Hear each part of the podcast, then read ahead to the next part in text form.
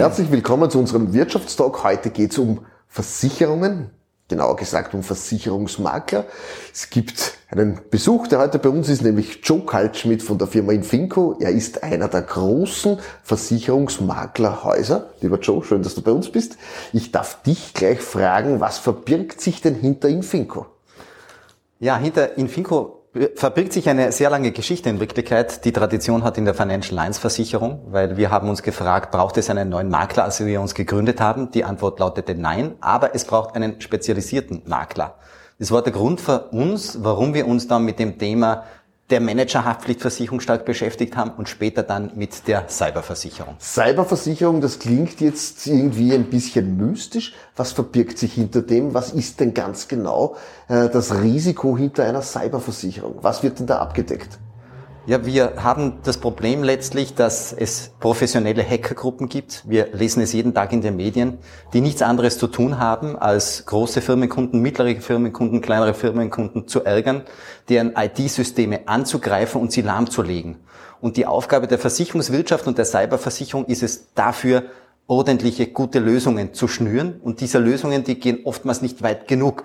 Und deshalb bedarf es spezialisierter Maklerhäuser, wie wir sind, um hier auch gute Bedingungen für die Versicherungskunden zu schnüren und Packages letztlich zu, auf den Markt zu bringen, die dem Kunden weiterhelfen. Das ganz Besondere in der Cyberversicherung und in einer sehr guten Cyberversicherung ist, dass sich dahinter viele Dienstleistungen verbirgen. Hier hat die Versicherungswirtschaft die Möglichkeit zu zeigen, dass sie schnell funktioniert. Was bedeutet es? Es geht hier nicht nur um ein Versicherungsprodukt, sondern es geht hier auch darum, dass es eine Schadenshotline gibt, wo der Kunde anrufen kann, wenn es Probleme gibt, die auch sofort funktioniert, die professionell besetzt ist. Es gibt dahinter IT-Forensiker, an die sich die Kunden dann auch sofort wenden können, wenn es Probleme gibt, die dann auch herausfinden, was hat sich denn überhaupt ereignet und wann hat sich das ereignet. Hat sich jetzt, kann man sagen, das äh, Versicherungsprodukt oder der Schaden, Cyberschaden in den letzten Jahren durchgesetzt? Früher hat man oft einmal gesagt, das wird mich schon nicht treffen. So ist es. Das hat man immer gesagt, bis das es fast jeden getroffen hat. Fast jedes Unternehmen hat inzwischen auch schon kleinere Schäden auch zu verzeichnen. Das kann man ruhig so sagen. Und auch namhafte Unternehmen, ja, wir müssen sie jetzt nicht unbedingt namentlich nennen, aber wenn wir an die Medienlandschaft denken, es vergeht kein Tag, wo nicht ein größeres Unternehmen angegriffen wird und auch Opfer einer Cyberattacke wird. Wir hören hier immer wieder das Thema Ransomware, Lösegelderpressung, das ist eines der größten Themen, weil auch die Hacker, die gehen her und die organisieren sich arbeitsteilig. Man kann heute schon Ransomware as a Service wie Software as a Service im Darknet mieten, ohne dass man besondere Kenntnisse letztlich vom Hacking hat, kann man letztlich auch hier schon äh, die Kunden angreifen und gezielt Lösegeld verlangen und die Kunden erpressen. Wie groß ist euer Team? Wie kann man sich das vorstellen? Wir sind ein Spezialistenteam von vier Spezialisten, die nichts anderes tun, als äh, von Montag bis Samstag Cyber und äh, D&O Insurance, also Vermögensschadenshaftpflichtversicherung und der Vermögensschadenshaftpflichtversicherung zu machen. Also wir haben hier die Möglichkeit, da wir sehr ähm, stark zusammenarbeiten und nichts anderes tun, als diese speziellen Sparten abzusichern, auch große Volumina zu bewegen, beziehungsweise auch äh, äh sehr spezifischen Versicherungsschutz für den Kunden auch zu gewähren und auch aufzustellen. Das äh, macht sich darin bemerkbar, dass wir einerseits mit vielen Marktern zusammenarbeiten, wo wir eigene Produkte schnüren und auch eigene Bedingungen mit den Versichern ausmachen und andererseits, dass wir auch noch unser angestammtes Portfolio, mit dem wir angefangen haben, äh, auch versichern. Wenn ich jetzt mit euch zusammenarbeiten will, welchen Beruf sollte ich da haben? Kann ich da jetzt sagen, ich bin ein Spezialist für diese oder diese Bereiche oder habt ihr euch auf Berufsgruppen spezialisiert?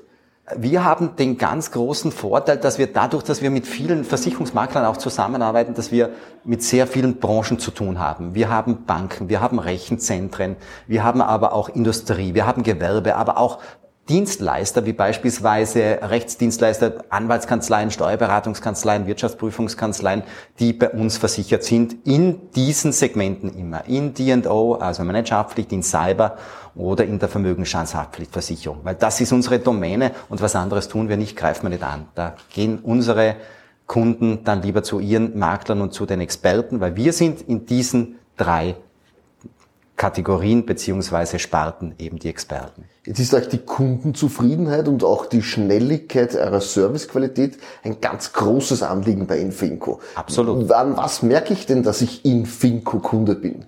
Man merkt es am besten darin, dass man langjährig immer von den gleichen Mitarbeitern betreut wird. Das heißt, diese Fluktuation bei den Mitarbeitern, die gibt es bei uns nicht.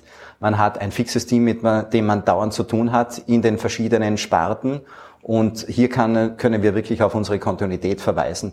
Man merkt es auch darin, dass wir nicht Vermittler sind, sondern wir verstehen uns als Broker nach englischem Vorbild, wo wir wirklich auch Hand anlegen in den Bedingungswerken. Und da ist sicher ein großer Vorteil, dass wir große Portfolios auch betreuen dürfen über unsere Maklerverbindungen und deshalb auch die Größe haben, um bei den einzelnen Versicherern ernst genommen zu werden.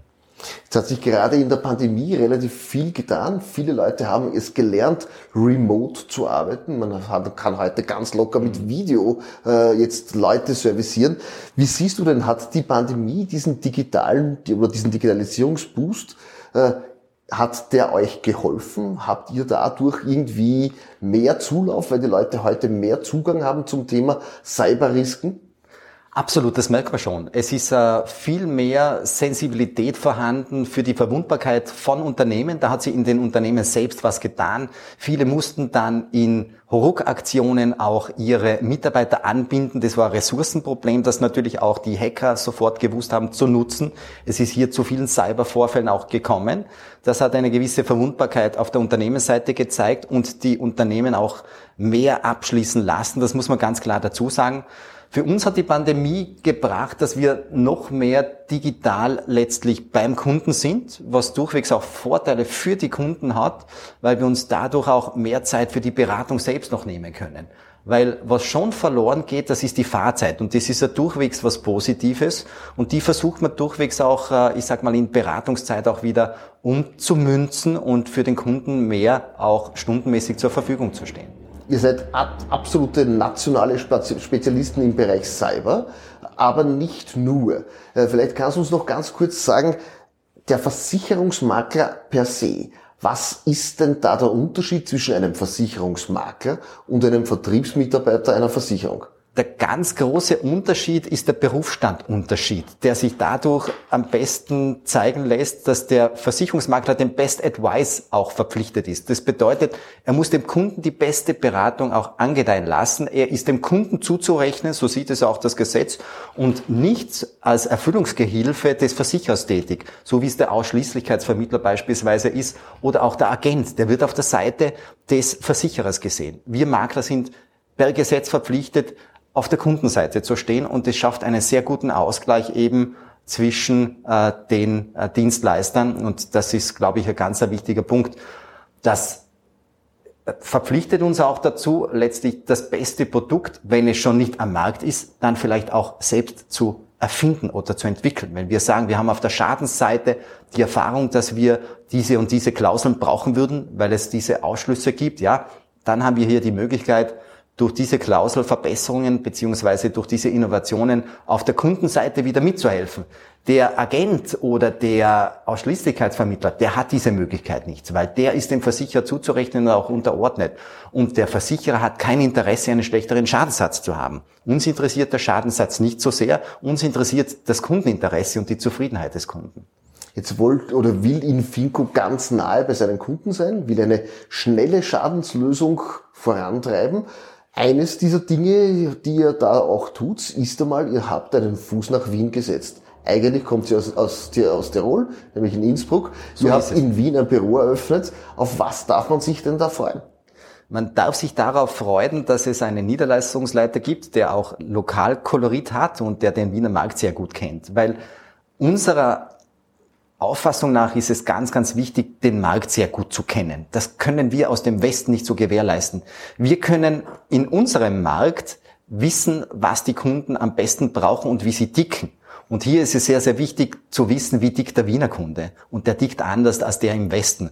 Und um die Ernsthaftigkeit unseres Engagements zu unterstreichen, haben wir auch gesagt, wir haben bereits hier einen Bestand, wir dürfen einige gute Kunden betreuen.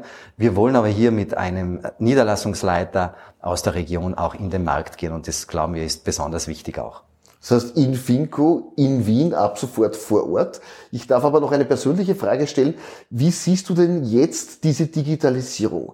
Dürfen wir uns darauf freuen, auf diese Digitalisierung, oder müssen wir diese mit Respekt erwarten? Ich denke, man darf sich immer auf Neuigkeiten beziehungsweise auf neue Entwicklungen freuen, aber man sollte ihnen mit einem gewissen Respekt auch entgegnen. Man muss schon sagen, dass es für kleinere Unternehmen relativ eng und schwierig werden kann. Also es ist wirklich wichtig, sich aufzustellen, sich zu positionieren, wichtiger als in der Vergangenheit, wo alles irgendwie ein bisschen funktioniert hat es werden weniger Bärenfälle in Zukunft verteilt werden oder sie hängen woanders. Und hier ist auf jeden Fall das Motto der Stunde, ja, Speed Matters. Es heißt hier schnell zu sein und schnell das Richtige zu tun.